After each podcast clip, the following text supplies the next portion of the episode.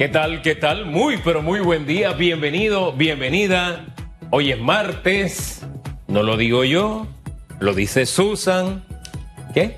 20. Ah, sí, hoy es 20. Yo había dicho otra fecha. ¿No? ¿Sí? Ah, disculpe, me confundí. Hoy es 20 de abril del año 2021. ¿Qué le pasó? No es que me están hablando acá y me dijeron 20, 20 y yo me quedé 20. ¿Y qué ocurre el 20? Eh, oye, eh, este día es un día histórico. Wow, es un día en que usted vino vestida de ángel, dice usted, y le preguntaba yo, de Ángel Álvarez, y no me contestó. Ángel Álvarez es un hombre, sea serio, y un abogado. Pero es Ángel. Y de un arquesio. Pero es Ángel. Son las 7:30 minutos. Hoy al entrar a este estudio, el señor José Chong, jefe de tecnología de Metcon, Ajá. yo veía que me miraba en el pasillo y me miraba y me miraba y yo digo, ¿qué pasa? Es que de repente sentí que era un ángel. Que él era un ángel. Que yo Ah, era un que usted era un ángel, Entonces usted nunca me ha visto como un ángel, Hugo Enrique, pero hay quienes me ven como un ángel. Oiga, pero es Así que que, después- hoy usted siéntase como un ángel. Oiga, es que después de esa amenaza suya, ponga, póncheme acá, ¿eh? La amenaza de Susan es que me iba por la inyección. Fíjese bien, así. No como le iban a enseñar, no como se pone con manos de ángel, no. Esos son Mis manos son de ángel. Otras manos. Hay ángeles que tienen que estremecer a la gente. Hay ángeles que tienen que hacer sentir Hugo Enrique Famanía. A la entrada del huerto el señor puso un ángel con una espada. Usted hoy siéntase como un ángel, haga cosas angelicales. Yo no soy muy tierna, ni muy amorosa, ni muy... Lo reconozco, no lo soy, no lo soy, pero yo tengo mi ángel allá adentro, bien oculto, y me alegra que el señor Chong lo haya visto. Mire, ¿Qué, qué tiene vista de rayos X ese muchacho? ¿Sabe qué? Mejor diga, no cuáles son los invitados de hoy. ay, famanía. Es que está bien No escondido. se preocupe que yo soy la que le va a poner la inyección. Mire, vamos a conversar con el señor Domingo de Ovaldía. Él es el presidente de la Asociación de Restaurantes y Afines. Ya desde el día de ayer tienen nuevos horarios. ¿Funcionará o no funcionará? Y también quisiera saber qué piensa de la propuesta del sector empresarial eh, para reactivar la economía. Se habla de 140 mil nuevos empleos y de un billete sustentable de miles, miles y miles de dólares para poder activarla. Así que con él hablaremos de eso y también estará Elisa Suárez con nosotros esta mañana. El programa va a estar muy interesante, así que le invito a que se quede. Y tenemos eh, ya lista la pregunta, doctor Hugo Enrique. ¿Cómo no? Y se lo compartimos. Doctora Susan dice, el gobierno implementará una inscripción digital para voluntarios que quieran vacunarse con AstraZeneca. ¿Estaría usted dispuesto a colocársela? Yo le digo desde ahora que si yo me voy a inscribir, es más, estoy pendiente ahí, mirando acá rato. Hoy lo anuncian, hoy lo anuncian, Hugo. Viene el anuncio y ahí me inscribo inmediatamente mismo. ¿Usted lo hará? ¿Usted siente algún temor? ¿Usted tiene alguna reserva? Ahí está el hashtag radiografía para que opine, para, para que participe. Pero en fin, mientras lo hace, le damos un vistazo a las noticias. Los titulares. 7 de la mañana, 33 minutos. Sector privado entrega al gobierno 47 propuestas para reactivación económica. Julio de la Lastra, presidente del Consejo Nacional de la Empresa Privada CONEP, dijo que las acciones presentadas por el sector privado aspiran a la posible generación de un aproximado de 140 plazas de trabajo directos, adicional a 68 plazas de trabajo indirectas, dijo de la Lastra. Por su parte, el ministro de Comercio e Industrias, Ramón Martínez, destacó que muchas acciones incluidas en este paquete coinciden con acciones ya en ejecución por parte del Gobierno Nacional. Se acordó la creación de una comisión conjunta para el análisis, evaluación, implementación y seguimiento de las propuestas. Suspenden audiencia preliminar de caso Blue Apple. Se reprograma para el 5 de agosto. Según explicó el fiscal Aurelio Vázquez, las razones fueron dos. El aforo del tribunal solamente daba la capacidad al 25%. Y la segunda, que es lo más preocupante, que muchos defensores no se presentaron al acto de audiencia. Al no presentarse al acto de audiencia, obligó al tribunal a recurrir a la fecha alterna. El Ministerio Público señala que a través de Blue Apple Services se produjo una lesión económica de más de 78 millones de dólares. 7.35 minutos presentan denuncia para que suspendan idoneidad de médico Arquesio Arias. Miembros de la Federación de la Asociación de Profesionales de Panamá presentaron ante el Consejo Técnico de Salud una denuncia para que se le suspenda la idoneidad al médico Arquesio Arias, actual diputado, por haber incurrido en actos contra la moral, la ética y las normas deontológicas del ejercicio profesional de la medicina. Esto luego que la Corte Suprema de Justicia emitió un fallo con mayoría no calificada con el declarar no culpable al diputado Arquesio Arias por delitos contra la integridad y la libertad sexual. Y del mundo, del mundo le contamos que Israel firma acuerdo con Pfizer que le asegura millones de vacunas para el 2022. El pacto supone un suplemento que garantizará que Israel siga teniendo capacidades plenas para lidiar con el coronavirus de forma óptima, al menos hasta finales del 2022, informó la oficina del primer ministro Benjamin Netanyahu. Según el diario local Haaretz, se acordó comprar 9 millones de vacunas adicionales de Pfizer. Israel ha llevado a cabo una rápida vacunación con la que inmunizó a más de la mitad de su población, de unos 9 millones de habitantes. Los israelíes ya no están sujetos a grandes restricciones, entre esas el uso de las mascarillas al aire libre tras un año de uso obligatorio para contener la pandemia. Hasta aquí los titulares. Los titulares.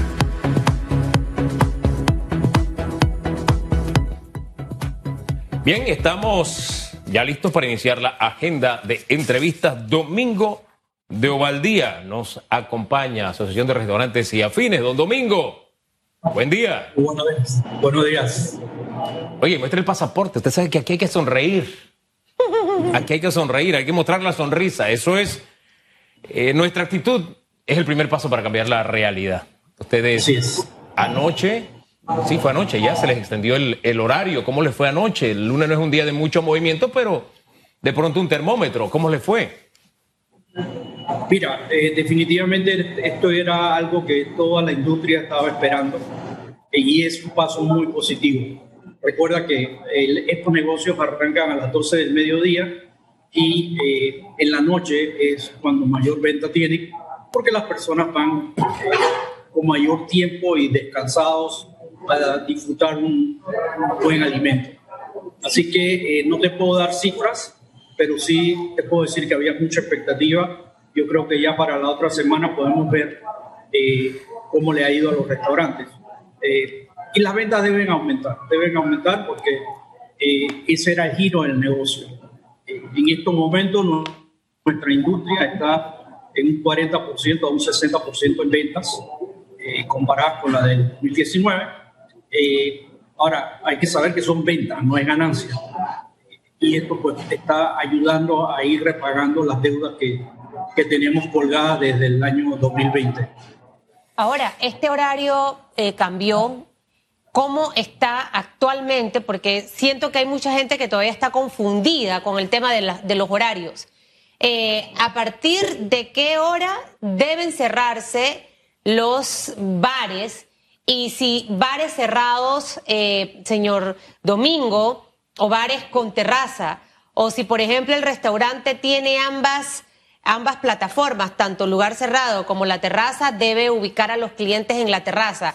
Estos detallitos para que nos los pueda aclarar. Ok, hay una, diferenciación entre el restaurante y propiamente el bar. Los restaurantes que tienen bar incluido adentro eh, siguen trabajando normalmente como siempre, eh, con su distanciamiento de mesa de dos metros, puede atender si tiene terraza afuera y adentro también. Eh, los, los que son propiamente bar solamente pueden ejercer la venta en terrazas o espacios abiertos, no dentro de, del local, porque la mayoría por lo general son espacios más pequeños. Esa es realmente la gran diferencia. Eh, pero todos podemos ejercer el, la atención al público hasta las 11 de la noche, eh, porque el toque de queda es a las 12 de la noche. ¿Sabe eh, me decía alguien, el tema no es que yo abra, es que no hay circulantes, abro y no viene la gente? Y se lamentaba, yo le decía, bueno, haz una oferta, baja los precios, en fin, haz algo. Se lo digo yo, yo cuando voy a comprar en línea busco, dije, mira, este tiene oferta, y por ahí me voy, ¿no? Y le ponía ese, ese ejemplo. Eso que se repite tanto de no hay circulante, de la gente no entra, de la gente no va, ¿eso es cierto o no? Porque ustedes tienen un termómetro todos los días, todos los días, don Domingo. Sí, mira, eh, hay una realidad, el ticket promedio ha bajado. En nuestra industria tú te mides con el ticket promedio. ¿Qué es el ticket promedio? Ponte que eh, tú estabas acostumbrado a que la factura tuya promedio era de 15, 20 dólares, ahora esa factura está en 10 dólares. Entonces sí ha bajado. Eh, y, y, es una realidad, es una realidad. Eh, con todas estas medidas que, seguimos, eh, que abrimos ahora hasta más tarde, tenemos el, la problema, tenemos el, el, el, problema de que nosotros tenemos que mantener las medidas de bioseguridad. ¿Y cuál es? Son los dos metros de distancia. O sea que yo me mantengo abierto hasta las 11 de la noche, si es que abro hasta las 11 de la noche, pero con el mismo aforo que tengo en este momento, que es prácticamente el 50% de la capacidad mía. Muchos restaurantes lo que están haciendo es se están manteniendo todavía hasta las 10, viendo cómo les va. Eh, yo te puedo hablar por mi grupo, eh, nosotros decidimos no irnos hasta las 11, nos vamos a mantener hasta las 10 y vamos a ir viendo cómo esto se, se va moviendo, porque tú sales a las 10 de la noche, después a las 10 de la noche y tú encuentras una ciudad vacía Ahora, también hay que darle tiempo a las personas para que se acostumbren que pueden salir eh, a, consumir. Hay de las dos cosas. No hay el circulante que, por, la realidad económica que vive el país, y no podemos eh, eh, tapar el sol con la mano, y todavía hay personas que no, están, no se sienten cómodas en salir muy tarde en la noche. Así que es un juego de ir viendo poco a poco hasta cuándo puedes ir abriendo eh, lo positivo de la medida es que en la medida que yo pueda abrir más, puedo traer más colaboradores, puedo comprar más materia prima a, los productores nacionales que, están, que le están pasando mal y puedo comprar más eh, eh, productos del mar que prácticamente ya no estábamos comprando en, en, nuestra industria. Entonces, es irnos ayudando poco a poco unos a otros. creo que la medida para los bares de poder abrir que venían prácticamente un año y un mes sin, trabajar, va a ser muy buena. Lamentablemente no todos van a poder abrir porque no tienen eh, eh, esa posibilidad de, de, tener terrazas, pero, pero es, un, es un paso, es un paso y cada vez más la economía tiene que empezar a abrirse. ¿no? Hacen falta otras cosas para que la economía arranque eh, y está dentro de muchos de los, de los puntos que propone el día de ayer. Bueno, al final, hace un par de semanas conversamos con, con ustedes de este tema. creo que tardó casi dos o tres semanas en hacer ya el, el, el, el, anuncio la semana pasada, pero oficialmente casi tres semanas después. Este, este tema de ir timeando también contagios, eh, eh, ver cómo ha bajado la cantidad de personas que fallece por el tema de COVID, más personas vacunadas menos personas en cuidados intensivos en los hospitales, definitivamente que va a impactar de manera positiva en todas estas estrategias. En el día de ayer ya se conoce de un paquete de 47 propuestas, señor Domingo. Eh, yo me quedé esperando el anuncio del presidente de la flexibilización de los financiamientos a los pymes, que le habló a mi queridísimo Hugo Enrique. Ahora, no sé si dentro de ese paquete de 47 propuestas presentadas por el sector empresarial está algo de esto, porque usted mencionó algo muy importante, no todos van a poder abrir. ¿Y por qué no todos van a poder abrir? Porque tienen que pagar el alquiler de un año, tienen compromisos y obviamente no tienen esa, esa, esa caja para poder hacerle frente a esto. ¿Qué cosas harían falta y que, y que deben hacerse a corto, mediano y largo plazo para definitivamente inyectar la economía? Se hablaba dentro de la propuesta esta de las 47 que presentó el sector empresarial. Eh, quiero decir el monto exacto de dinero. Cuatro mil millones. Cuatro mil millones que tiene que inyectarse. Esto como para poder que la gente tenga plata y pueda ir al restaurante y se pueda movilizar y agarre el taxi y demás. Eh, en, orden de prioridad, ¿qué nos hace falta? ¿Y en qué momento ya tiene que el gobierno que empezar a ejecutarlo? Tenemos una listita un poco no tan, tan corta, ¿no? Bueno, yo te diría que el momento es ya. No podemos seguir esperando. Eh, creo que el trabajo que hizo el CONEP, eh, quiero decirte que yo recibí la información ayer, la he estado leyendo, eh, es bastante completa. Ellos hablan, plasman ahí actividades por, por corregimiento de que puedan irse arreglando calles, eh, acera, etcétera, etcétera, donde tú puedes poner a, trabajar a muchas personas. Es parecido a un plan Marshall que se hizo con la Gran Depresión de Estados Unidos eh, y hay muchas otras. Ellos mencionan ahí lo que nosotros hemos venido y lo que tú acabas de mencionar, que el presidente eh, nos quedó debiendo a todo el sector privado, que era un plan de financiamiento en donde el gobierno iba a poner un fondo de garantía. Eso es la columna vertebral de este negocio. Para el sector privado necesita un préstamo. ¿Préstamo para qué? Para poder salir adelante con las deudas que adquirió, para poder eh, eh, pagar la caja del Seguro Social aquellos que no han podido pagar, ponerse al día con los arreglos de pago que la DEI nos está ofreciendo, eh, para incluso liquidar trabajadores. Tú, no puedes traer al 100% de tus trabajadores hoy en día a una empresa en donde tú estás vendiendo la mitad de lo que tú estás vendiendo con unas deudas el doble a la que tú tenías en el 2019. Son realidades. Entonces, el plan de financiamiento que, que menciona el CONEP ahí es básico. Como tú dices, eh, estamos, el, gobierno está en deuda eh, con nosotros desde el 28 de marzo, en donde iban a lanzar el proyecto. Así que el plan del CONEP es un plan muy, muy abarcador, muy puntual.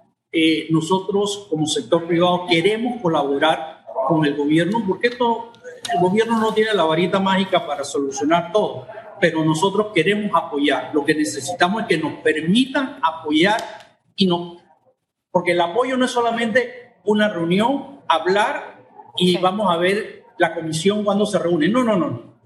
Esto es, nos sentamos, tomamos decisiones y arrancamos los dos, cada uno apoyando, apoyándose uno con el otro para que el país eh, siga, siga creciendo. Mira, yo, yo tengo una crítica muy grande al Ministerio de Salud con respecto a todas las personas que vienen del sur y que le hacen la prueba eh, de, del COVID. Si para darte cuenta, si tú tienes COVID, tú necesitas, creo que son cinco días, Tú lo único que tienes que hacer es poner una ley que diga que para venir del sur tienes que venir con una prueba de COVID de hace cinco días. Le haces la prueba en Panamá, ya es el sexto día, ya te das cuenta si tiene COVID o no. Y entonces que vaya a hacer turismo. ¿Por qué tú me permites a mí que venga, que venga, que venga un turista de Inglaterra? Le hacen la prueba de COVID, salió negativo y él sale a hacer su turismo. ¿Cuál es la diferencia de él con el que viene del sur? Si también en Inglaterra están todas las cepas. Entonces, no tapemos el sol con la mano, la cepa ya la tenemos aquí, está en todo el mundo, pero hagamos cosas más inteligentes para permitir que venga más turistas y que empiece también a, ayudar a la economía. Eso es, eso es muy, muy grave. El sector turismo está en el suelo. Ya Costa Rica acaba de emitir una, una nueva ley en donde están eh, haciendo más marinas para atraer barcos de lujo a que, a que hagan turismo en sus países. Y nosotros todavía ni siquiera tenemos fecha. Entonces, eh, creo que tenemos que empezar a pensar más en conjunto de país y no micro en, en, en, centrarnos en algo eh, con, unos requisitos que no nos están llevando absolutamente nada. Fíjese que yo no quiero concentrarme en lo micro, pero así como digo en las escuelas que si una abre y es semipresencial es ganancia por la situación que tenemos. Este, yo digo, un turista que entre y, gaste en Panamá es ganancia. Y, y, acuda usted porque usted tiene un restaurante que por el perfil los turistas van allí porque quieren probar el toque de la comida panameña. Y he visto en las últimas semanas gente por ahí caminando que uno se da cuenta enseguida, este no es panameño, este es turista, ¿no? Eh, ese, ¿Usted ha percibido lo mismo o, no? Sí, lo que tú estás viendo son turistas más bien europeos, del lado de, de Inglaterra eh, hay muchos, hay canadienses y algunos americanos. Entonces, por eso que yo te decía, la prueba de COVID pídela con cinco días. Le hace la prueba aquí, ya son seis, ya saliste, sabe que la persona no viene COVID, permítele hacer turismo a, las personas del sur. Mi hermana vive en, Colombia, eh, vino vacunada. O sea, aquí en Panamá se vacunó, entonces ahora tiene que, de todas maneras, se hace la prueba en Colombia y encima llegas a Panamá, ya tienes las dos vacunas y encima tienes que volver a hacer la, la, la prueba. Tú sabes, eh, tenemos que ser un poco más, más, más flex, no flexibles, eh, ver las cosas con luces largas. ¿no? en eso estamos fallando. Nosotros, la industria del turismo, es una industria muy noble porque emplea, da trabajo a mucha gente, no solamente al sector de, de, los restaurantes, tú tienes el comercio, la gente que va de compra, la gente del interior, ¿no? Entonces, creo que, tenemos que, hablar más sobre esto eh, y creo que en el, y no creo, en el plan que presentó el PONEP hay parte de eso y espero que podamos rápidamente Señores, el juego aquí es rapidez. Eso. Ya, no estamos, ya hay barcos que se están acabando de hundir. Mire, hay negocios y no, ahora te hablo como empresario. No te voy a hablar como dueño de restaurante. Como empresario te puedo decir que hay muchos negocios abiertos que están tratando de conseguir el financiamiento para poder salir de, del problema. Si ese financiamiento que muchos están tratando de conseguir no llega, van a cerrar. Entonces, eh, fue el momento en que tenemos que hacer un alto, eh, sentarnos, como dijo el CONEP, pero sentarnos a trabajar los dos, salir de la mano y resolver. Resolver. No más demagogia hablando. Eh, sobre la vacunación, yo estoy, yo felicito al gobierno, lo está haciendo excelentemente bien. y sí, invito a los panameños que por favor no le tengan miedo a, esta vacuna eh, nueva eh, que nos están trayendo. Oye, Inglaterra todo el mundo está vacunado con esa vacuna. No, no sé cuál es el problema. ¿no? Eh, Entonces, no, no hagamos caso de tantos Twitter, sino hagamos más caso a lo que dice el ministerio sobre, sobre la vacunación. Yo creo que entre, entre mayor esfuerzo hagamos vacunando gente con las vacunas que, que tengamos a mano, eso es lo que va a hacer que Panamá rápidamente eh, salgamos de, la situación económica en donde estamos. Señor Domingo, bueno, Hugo se va a poner esa vacuna, la AstraZeneca. Él se va a inscribir hoy apenas eso se ha anunciado. Al final, entre más personas estén vacunadas, más pronto vamos a regresar a la normalidad. Usted dio en el clavo. En la vida hay que ser efectivos y eficientes. ¿Cómo alcanzas la eficiencia? Eh, definitivamente planificando revisando, cumpliendo los tiempos, con una rendición de cuentas muy exhaustiva. Y dentro de lo que se habló en el día de ayer, me gustaron tres palabritas que fueron presentadas. En este, en este paquete de esta comisión conjunta va a haber evaluación, implementación y seguimiento de las propuestas. Mire, yo como panameña, como periodista, como eh, pequeña empresaria, también me siento satisfecha porque en esta vitrina hicimos mucha presión, que no solamente era escuchar al sector empresarial, que no solamente es que entregaran propuestas, sino que en realidad naciera un plan de trabajo simultáneo. Porque yo estoy casi segura que si los empresarios están allí involucrados, se van a encargar de darle seguimiento a esto. Usted mencionó 28 de marzo. Hugo, ¿cuándo fue que usted entrevistó al presidente? ¿Usted tiene esa fecha? Ah, ya, ya, perdí la cuenta. Tenía que haberla guardado en el celular ahí, fecha. La Búsquemela y me la pone. 28 de marzo, hoy es 20 de abril.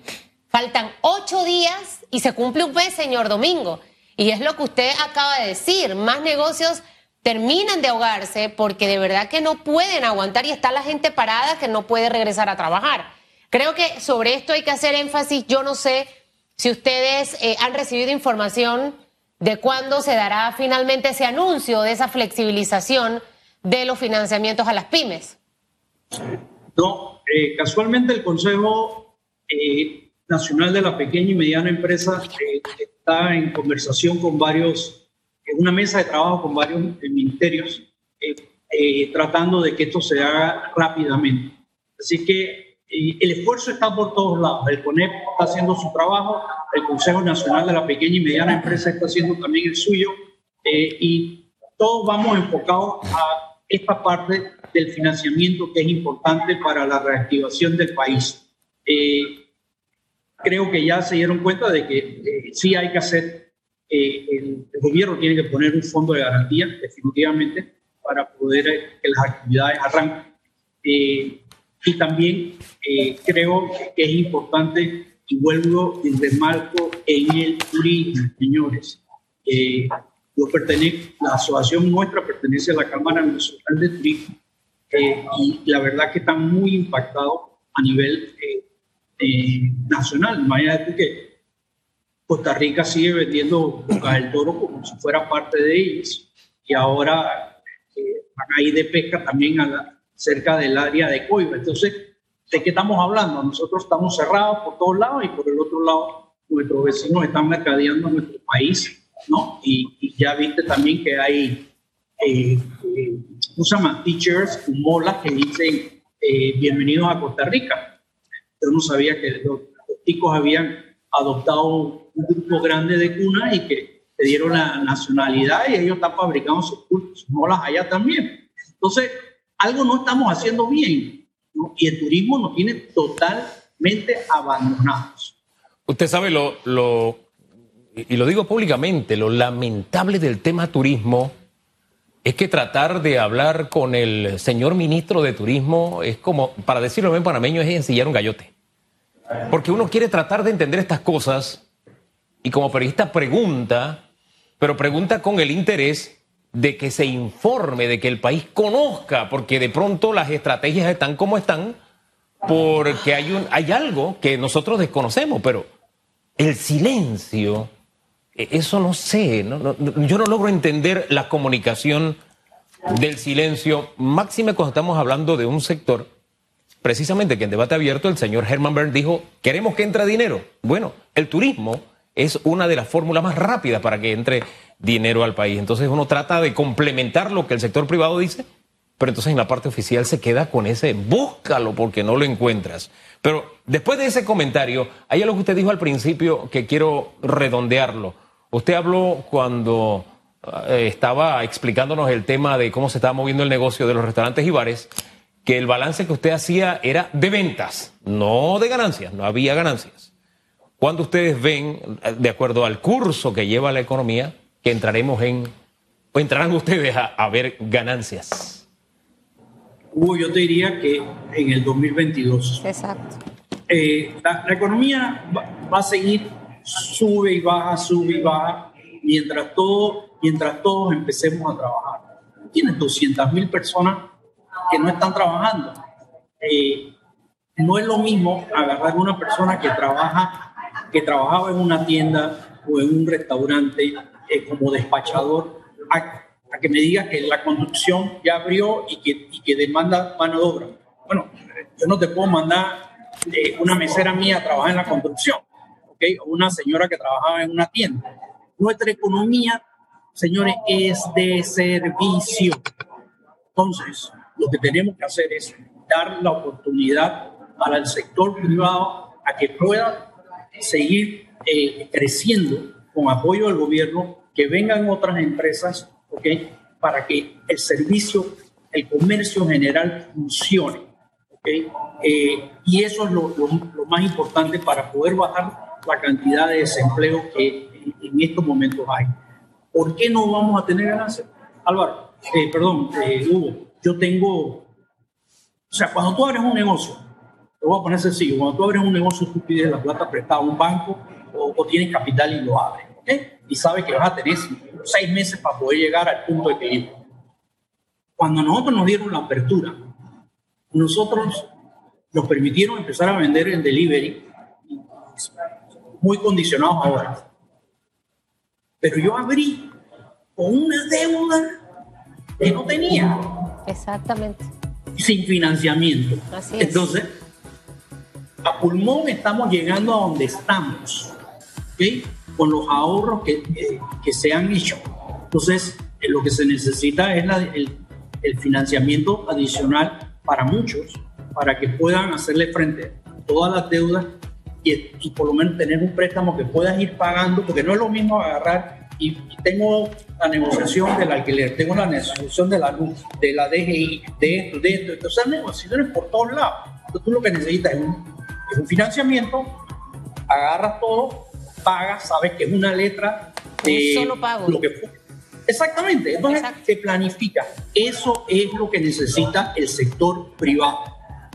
Y ahorita mismo no hay ganancia y lo que hay que hacer es contener gastos y costos ahí se tiene que volver un especialista para tratar de sobrevivir. Ojalá que el 28 Famanía que usted está, porque yo no voy a estar, yo estaré en otro lugar. Ah. Ya el presidente haya anunciado, señor Domingo, esto, porque si no, imagínese. La entrevista fue el 14 de marzo, a propósito. Oh my God. Sí, sí, hace un mes. Bueno, imagínese, 14 de marzo, y él le dijo en tres semanas. Ya las tres semanas requete que pasaron, Famanía. Bueno, ¿qué decirle? Don Domingo. Señor Domingo, le doy un dato a los ticos. Eh, si le gusta tanto las molas de allá de San Blas, yo le tengo una persona para que se la lleven y la, pongan allá donde está el volcán. Yo tengo un candidato para llevarlo al volcán. No me ha agarrado el chiste el señor Domingo, está muy serio. Don Domingo. se, fue la, se fue el... Ah, se fue el audio. Qué bueno hablar el martes con usted, don Domingo. que tenga buen día. Ay, padre, vamos a mandarle a los ticos a alguien de San Blas, ¿no, Famanía? No, si ellos están haciendo las cosas bien, lo que nosotros tenemos que procurar es ver qué podemos hacer mejor. Así de sencillo. Bueno, pero esto es sencillo. Hay que, primero hay que ser honestos en la vida, ¿no? Y, vender lo que uno tiene también. Eso es súper importante. Pero bueno, aquí estamos como estamos. Son las 8 de la mañana, señor Famanía. Después vendrá la señora Elisa Suárez. Va a ser interesante escucharla esta mañana. Así es, doctora Susan. A las 8 dos minutos, pausa. Sí, me parezco.